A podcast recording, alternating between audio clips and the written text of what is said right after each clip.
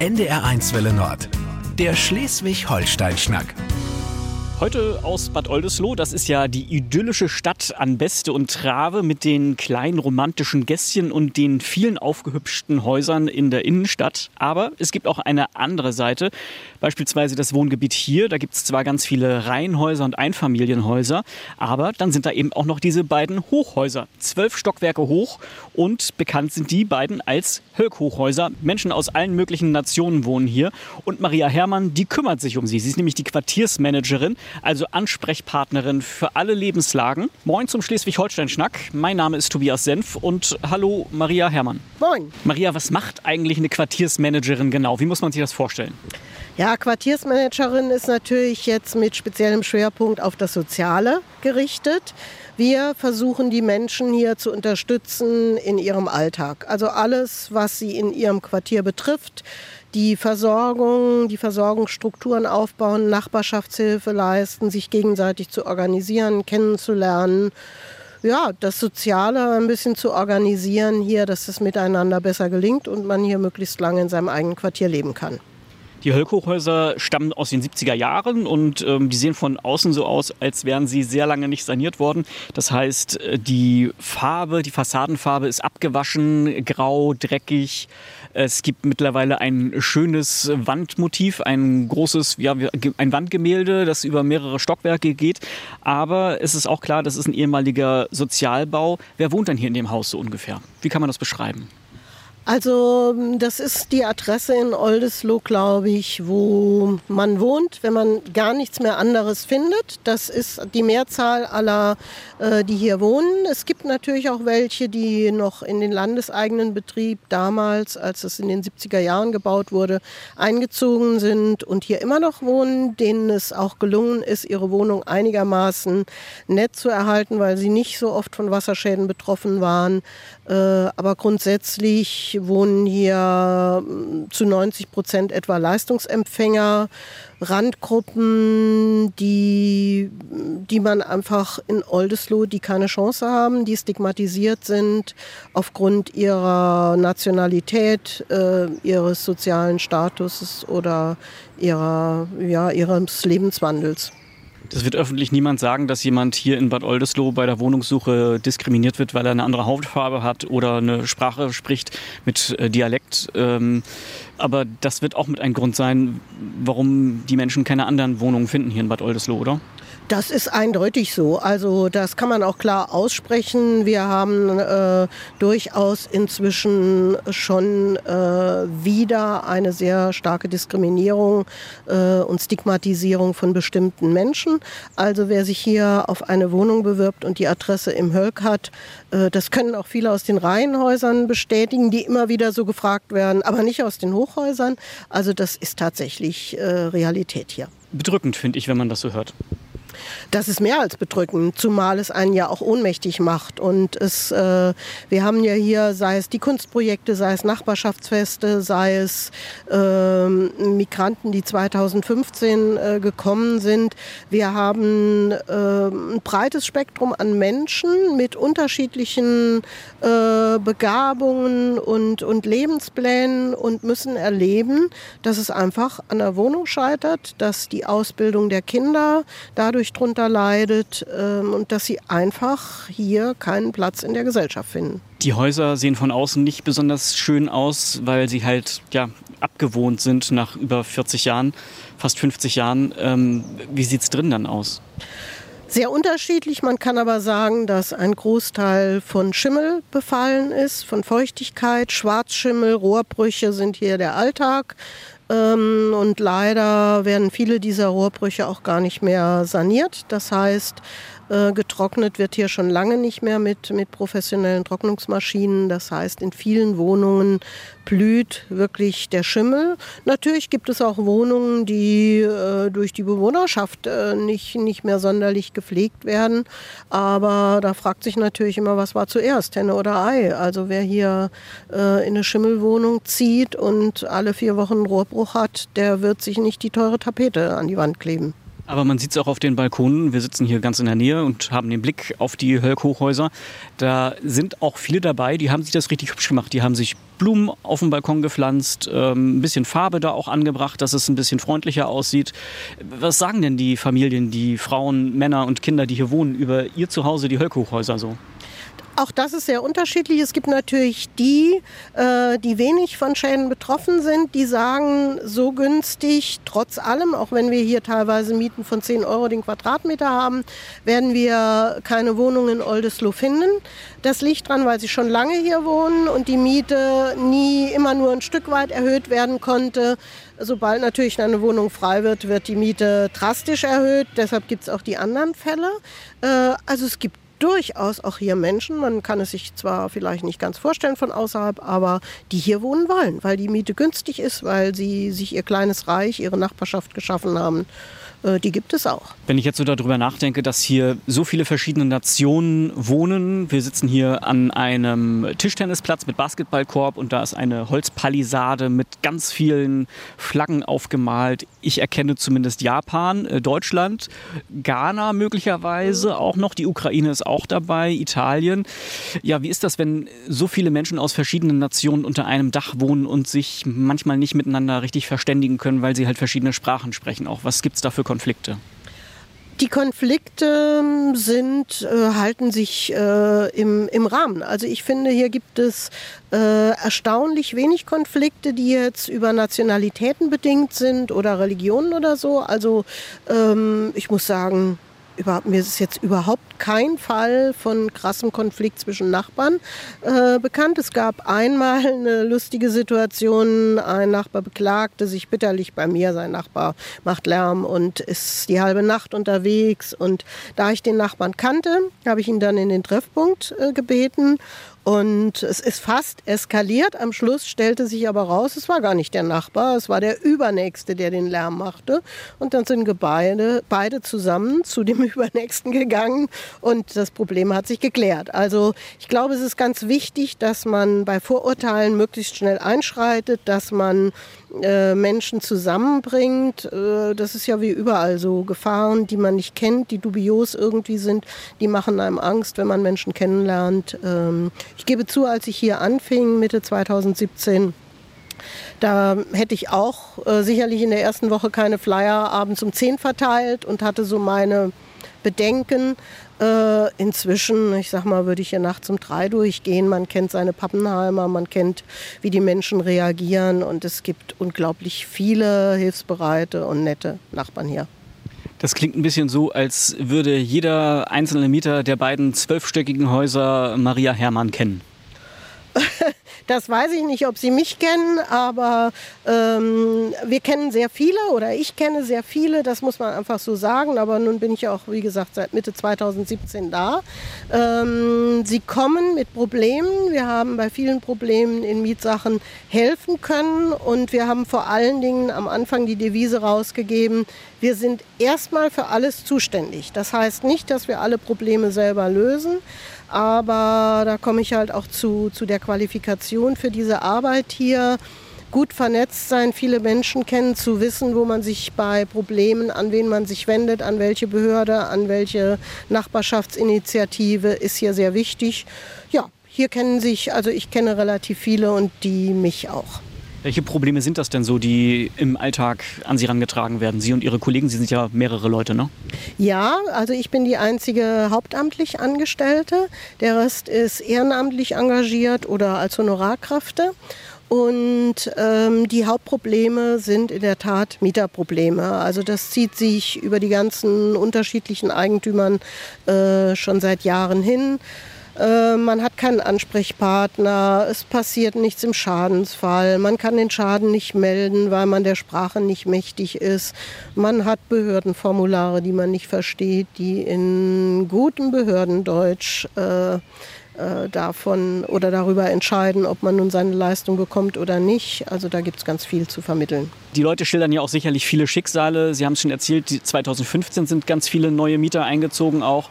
Ähm, Flucht, Armut, das sind auch Dinge, die die belasten. Diese Schicksale werden sicherlich auch zu den Quartiersmanagern getragen, oder?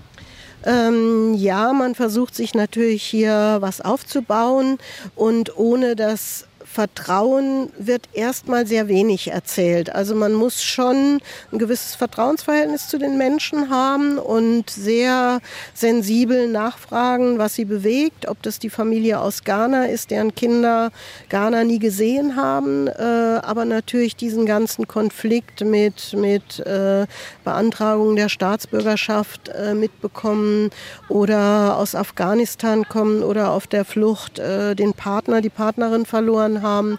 Ähm, das liegt den Menschen nicht direkt auf der Zunge. Also man muss schon wirklich im Zweifelsfall mal nachfragen.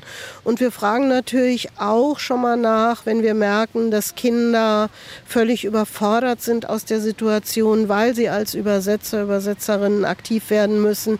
Wenn eine Siebenjährige das Schicksal bei der Behörde übersetzen muss, ähm, dann ist das schon, dann merkt man, welche Schicksale die, die Menschen haben. Und deshalb ist es auch wichtig, mit der Schule zum Beispiel, mit den Kitas zusammenzuarbeiten. Also wir hatten mal eine Situation, da gab es einen Konflikt mit zwei äh, rivalisierenden Familien. Das trug sich in der Schule zu. Die Kinder stritten sich, keiner wusste so wirklich warum.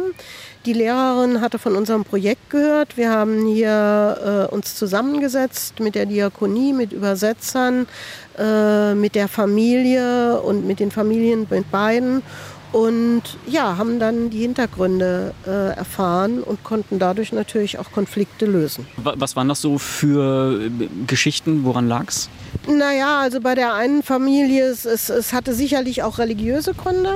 Äh, die eine Familie hatte den Mann auf der Flucht verloren und ähm, sie kamen aus dem gleichen Land, also es hatte da durchaus ähm, aus ihrer Vergangenheit auch Hintergründe. Okay, jetzt wird hier ein bisschen Basketball gespielt.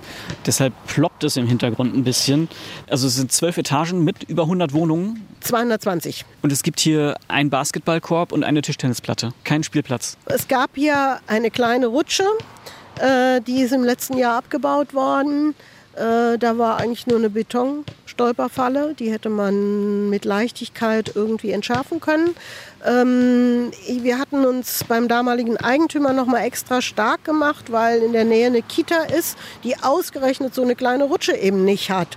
Und wir versuchen ja immer ähm, die, die Spaltung im Quartier aufzubrechen. Das heißt, wenn eine Kita aus, aus der Nachbarschaft hierher kommt und die Rutsche nutzt, dann ist das so Begegnung en passant. Also das wollen wir natürlich auch dann fördern. Und nein, man hatte da kein Interesse dran. Ball gespielt wird jetzt ein bisschen woanders. Die gehen, glaube ich, schon wieder, wie das hier aussieht. Gut, die Autos sind hier natürlich hier auch ganz nah. Es ist eine Durchgangsstraße so ein bisschen. Aber wenn, wenn ich mir jetzt vorstelle, ich muss so viele Schicksale hören und das sind auch immer wieder Geschichten dabei, die einem dann echt nahe gehen. Wie gehen Sie damit um? Ach, ich glaube, die Schicksale, die, das sind gar nicht mal, mal, äh, das ist gar nicht mal das, was mich belastet. Äh, belastend ist, dass wir nicht weiterhelfen können, dass wir einfach aufgrund der wohnlichen Situation so wenig für die Menschen tun können. Äh, und ich bin immer wieder erstaunt. Ähm, es wird ja viel gejammert von Deutschen oft. Und wenn ich sehe, was diese Menschen für Schicksale hinter sich haben, ähm, ich erlebe sie oft fröhlich abends, wenn Sonne ist, noch auf den Stein scheint, mit ihren Kindern. Es ist ein Toben und die Kinder laufen lachend um, um 20 Uhr rum, aber wir Deutschen haben nichts anderes zu tun, als zu meckern, warum die Gören noch nicht im Bett sind. So. Also ähm, das ist, ähm, ich finde, wir können da ganz viel lernen und ich empfinde eher die Vielfalt und dieses, dieses das war gerade äh, ein tiefer gelegtes Auto mit Bassantrieb, so würde ich das, glaube ich, gut bezeichnen können. Also die Schicksale, das ist, ähm, wenn man sieht, wie die Menschen, die haben Schlimmeres hinter sich als das, was sie jetzt hier erleben. Und äh, dadurch finde ich, habe ich ganz viel Bewunderung, wie die Menschen damit umgehen. Und das äh, finde ich auch toll. Äh, ist auch eine Bereicherung für mich. Es relativiert so vieles, dass man sagt, oh Gott, über was meckern wir alles es ist auch klar, diese beiden Hochhäuser stehen halt einfach nicht für den Stadtteil, für die Region hier, sondern es gibt halt eben diese ganzen Einfamilienhäuser, die Reihenhäuser. Was sagen denn die Nachbarn, ähm, die halt nicht in den Hochhäusern wohnen, so zu diesen beiden Blöcken? Die beiden Blöcke sind sehr isoliert. Also ich bin am Anfang hier angetreten, wie ich schon sagte, die Spaltung des Quartiers aufzubrechen. Äh, man muss ehrlicherweise sagen, das gelingt nicht wirklich, weil das drumherum in einer Welt lebt und die Hochhäuser in einer anderen. Äh, man fragt sich, wer jetzt die Sonderwelt ist, aber ähm, es gibt wenig Verbindendes. Wir hatten gerade ein Nachbarschaftsfest. Ähm, wir haben ein paar Menschen, die aus der Nachbarschaft ähm, Hausaufgabenhilfe machen, die bei Festen helfen. Ähm, also es gibt welche. Ähm, aber grundsätzlich, ja, man grüßt sich freundlich, aber signalisiert, äh, die Menschen mit den Problemen, das sind die in den Hochhäusern. Wir haben keine und wir brauchen das auch alles gar nicht. Das ist ja auch die Aufgabe als Quartiersmanagerin, diese beiden verschiedenen Welten quasi zusammenzuführen, dass die sich auch begegnen. Äh, was für Aktionen finden da so statt, dass das versucht wird, sage ich mal, weil man muss es auch von beiden Seiten aus wollen, ja. Ne? Also es liegt jetzt nicht nur an den Bewohnern, dass es vielleicht nicht unbedingt klappt, sag ich mal. Nein, nein, also man muss es von beiden Seiten aus wollen. Wir haben am Anfang hier äh, verschiedene Veranstaltungen gemacht und es gab auch mehrere Thementische, unter anderem, wie will ich leben, wenn ich alt werde, hier im Quartier. Ähm, da waren auch viele hier um die Hochhäuser herum ähm, engagiert, weil ähm, oft Partner, Partnerinnen allein sind in einem großen Haus. Das ist ja eine Wohnungssituation, die viele betrifft und die Mietpreise aber so hoch sind oder dass man natürlich dann lieber in seinem großen Haus alleine bleibt und keine Lösung findet. Ähm, der Thementisch ist wieder eingeschlafen. Wir haben auch immer wieder wir haben zum Beispiel Tag der Nachbarn an anderen Orten vor der kleinen Bäckerei gefeiert. Und wir haben diese Diskussion immer wieder geführt. Und es gibt einige, die ganz gesagt haben, wir müssen aber unbedingt die anderen Nachbarn. Und ähm, nun gucken wir ja genauer hin, wenn der Bedarf nicht da ist, wenn die Menschen diesen Bedarf nicht haben, gar nicht mal nicht nur sehen, sondern ihn auch gar nicht haben, weil sie einfach anders vernetzt sind, weil sie andere Strukturen haben, dann ist das eine Erkenntnis, die man einfach auch äh, ja, ernst nehmen muss. Man kann nicht sagen, die verstehen es nicht, äh, sondern äh, man muss dann auch sagen, dann ist dort, entweder haben wir dann die falschen Methoden oder ähm, die Menschen haben ganz andere Bedürfnisse. Ja. Da steckt viel Herzblut drin. Äh, wie ist das für Sie, wenn Sie dann merken, okay, das funktioniert irgendwie nicht? Das, so wie ich mir das vorgestellt habe, funktioniert es einfach nicht. Wir kriegen die Leute nicht so zusammen, wie es schön wäre vielleicht. Also ganz wichtig ist, dass man das dann nicht sagt, ach, die wollen ja nicht, sondern dass man wirklich sagt, dass man Analyse betreibt, woran liegt es, dass man noch mal genauer hinguckt und das ist vielleicht auch dieser Ansatz, den wir ja bei Q8 Quartiersentwicklung haben, dass man tatsächlich sagt, wo ist die Energie im Quartier? Was, was braucht es? Also, dass ich nicht mit einem fertigen Konzept, mit einer Blaupause von irgendeinem anderen Nachbarschaftszentrum antrete, sondern dass ich sage, was ist hier das Besondere? Das kann ein ganz kleines Beispiel, wie jetzt am, am Freitag hatten wir ein Nachbarschaftsfest. In diesem Quartier gibt es eine Frau, die einen Softeiswagen hat wo hat man das mit der Lizenz zum Eisverkaufen? Also wirklich alles abgesegnet. Äh, die nehme ich natürlich liebend gern. Die kennt wiederum Nachbarn und ich weiß nicht, ich glaube, wir haben 120 Portionen Eis verschenkt am Freitag und äh, das ist eine Energie, die habe ich hier. So, die habe ich in einem anderen Quartier, habe ich vielleicht den Pizzabäcker oder habe ich vielleicht den Luftballonakrobaten oder irgendwie so.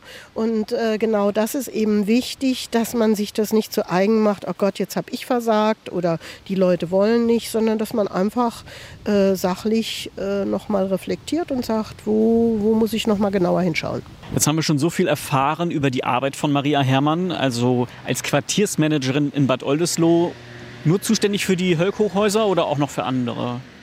Also das Quartier, für das ich jetzt zuständig bin, äh, umfasst etwa dreieinhalbtausend Menschen und ist eben, um diese Spaltung aufzubrechen, die Hochhäuser und hier äh, eingegrenzt von Hauptstraßen und der Eisenbahnlinie, also umfasst auch die Häuser drumherum.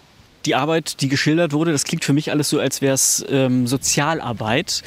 Aber ähm, das haben Sie nicht studiert. Sie haben was ganz anderes gemacht früher. Was war das? Genau, ich habe Informationswissenschaft studiert. Ähm, in Saarbrücken an der Uni ist ja nun schon ein paar Jährchen her. Ich habe 79 Abitur gemacht. Äh, und ähm, die einzige Parallele, was man vielleicht jetzt oder was mich da qualifiziert hat, äh, unser Prof hat damals immer gesagt, Informationswissenschaft orientiert sich an den Menschen und Informatik an den Maschinen. Ähm, das heißt, auch im Studium, auch in diesem völlig andersartigen Studium, war ich immer ein Stück weit drauf äh, gebrieft, wie können Menschen Informationen besser verstehen, wie, wie kann ich sie besser einbinden. So gesehen ja, ist das aber eher Zufall. Ich habe noch katholische Theologie und Musikwissenschaft als Nebenfach gehabt. Also ein sehr buntes Programm, ja. ja, so wie mein Leben dann irgendwie auch verlaufen ist, ja. Und auch die Arbeit war früher was ganz anderes. Ähm, was war das? Genau, ich habe mein erster Job war in Stuttgart bei der Motorpresse. Da gab es ja auch da die Vielfalt, äh, ich weiß nicht, 15, 16 Zeitschriften von Colorfoto bis Automotor und Sport. Man musste mit den Redaktionen zusammenarbeiten.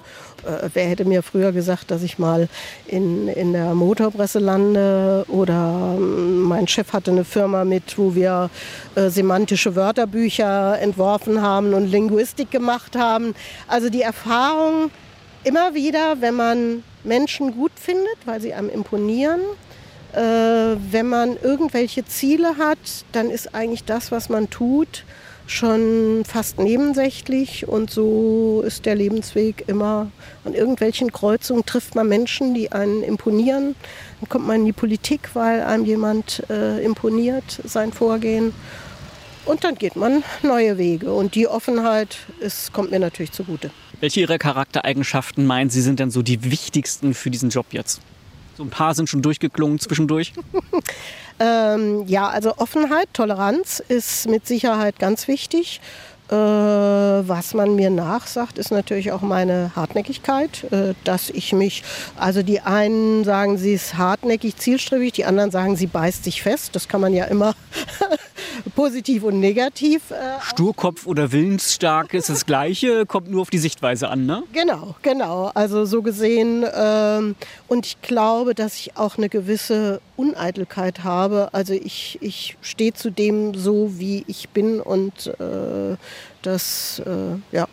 Aber Toleranz würde ich mal wirklich immer noch mal überdenken. Warum sind Menschen so? Warum handeln sie so? Äh, das, das ist sehr wichtig. Das vermisse ich auch leider so zunehmend. Welche der Charaktereigenschaften, die Sie so mitbringen, ist vielleicht am hinderlichsten für diesen Job? Die Ungeduld. Die Ungeduld, das ist mit Sicherheit äh, am hinderlichsten. Also ich möchte alles sofort und jetzt und ähm, ja, auch wenn die Toleranz äh, natürlich ganz oben steht, äh, ich muss mich immer wieder darauf zwingen. Ich merke, dass ich durchaus auch schon mal äh, fluche und sage, oh, warum kapieren die das einfach nicht? Also das ist tatsächlich, da bin ich dann auch manchmal etwas ungeduldig. Ich glaube, also ich schätze Sie so ein, in einem Streit mit einem Politiker oder einer Politikerin hier aus Oldesloe gehen Sie auch nicht aus dem Weg. Ne? Wie reagieren die so, wenn es einen Streit gab und worum es ging, egal, äh, wahrscheinlich im Zweifel um Geld. Wie gehen die dann mit Ihnen um? Da kommt ja wieder zutage, dass man mit streitbaren Frauen äh, wieder anders an, umgeht als mit streitbaren Männern. Dann ist das die Zicke, die ist stur, die ist bockig, die beißt sich fest. Ähm, das ist auch ein Ruf, der mir, der mir nacheilt, vorauseilt, keine Ahnung. Äh, also ich möchte nicht wissen, wie oft oh, die Hermann wieder auch dann gesagt wird. Ähm, das ist leider so. Und äh, das finde ich sehr schade. Ähm, und dann muss man auch manchmal Winkelzüge gehen und andere Leute nach vorne schieben, weil das, was äh, A sagt, muss noch lange nicht die Wirkung haben, wie das, was B sagt. Und wenn B männlich ist, dann kann man davon ausgehen, dass es auch meistens noch mal äh, besser ankommt. Ja, da ist, glaube ich, immer noch ein großer Nachholbedarf an. Verletzt das nach all den Jahren noch irgendwie oder? Nein, das, das frustriert eher. Also verletzen tut es nicht. Ich denke, da muss man auch eine gewisse ähm, harte Schale haben, äh, dass einen solche Dinge nicht, nicht verletzen. Äh, manchmal bin ich noch fassungslos, wie dann Urteile und Lügen verbreitet werden, äh, wo ich denke, wie kann das sein? Also das, aber nee, verletzen tut mich das nicht mehr. Da habe ich schon einiges hinter mir. Maria Herrmann, Quartiersmanagerin in Bad Oldesloe, unter anderem zuständig für die Hölk-Hochhäuser. Zwölf Stockwerke hoch sind sie mit über 200 Wohnungen und Menschen aus allen möglichen Nationen. Zum Abschluss habe ich noch eine wichtige Frage. Seit Jahresbeginn sind die Hölk-Hochhäuser, haben die neuen Besitzer. Es ist noch nicht so ganz klar, was da jetzt alles so passiert. Welche Hoffnungen haben Sie für die Bewohner? Also für die Bewohner habe ich die Hoffnung, dass endlich ein Eigentümer, ob es der jetzige ist oder wiederverkauft wird, was ja als Option im Raum steht, äh, endlich mal eine Grundsanierung macht, also die Strangsanierung. Da muss jetzt gar nicht das große Rad gedreht werden mit Fassade, mit allem, sondern wichtig wäre erstmal, dass keine Rohrbrüche mehr sind. Ähm, früher oder später sind diese Häuser mit Sicherheit äh, abgängig. Aber bis dahin muss man erstmal eine Grundsanierung machen und eine Perspektive für diese Menschen entwickeln und sich darüber klar werden, dass diese Menschen einfach ein Recht auf menschenwürdiges Wohnen haben und dass man nicht wieder so eine Ghettoisierung schafft, wie das hier der Fall ist. Also die Menschen brauchen eine Lösung, egal wie, ob hier oder woanders. Mit anderen Worten, Sie haben noch ganz viel Kraft und Energie und Ausdauer weiter zu kämpfen. In jedem Fall. Vielen lieben Dank. Ja, gerne. Der Schleswig-Holstein-Schnack auf NDR1 Welle Nord.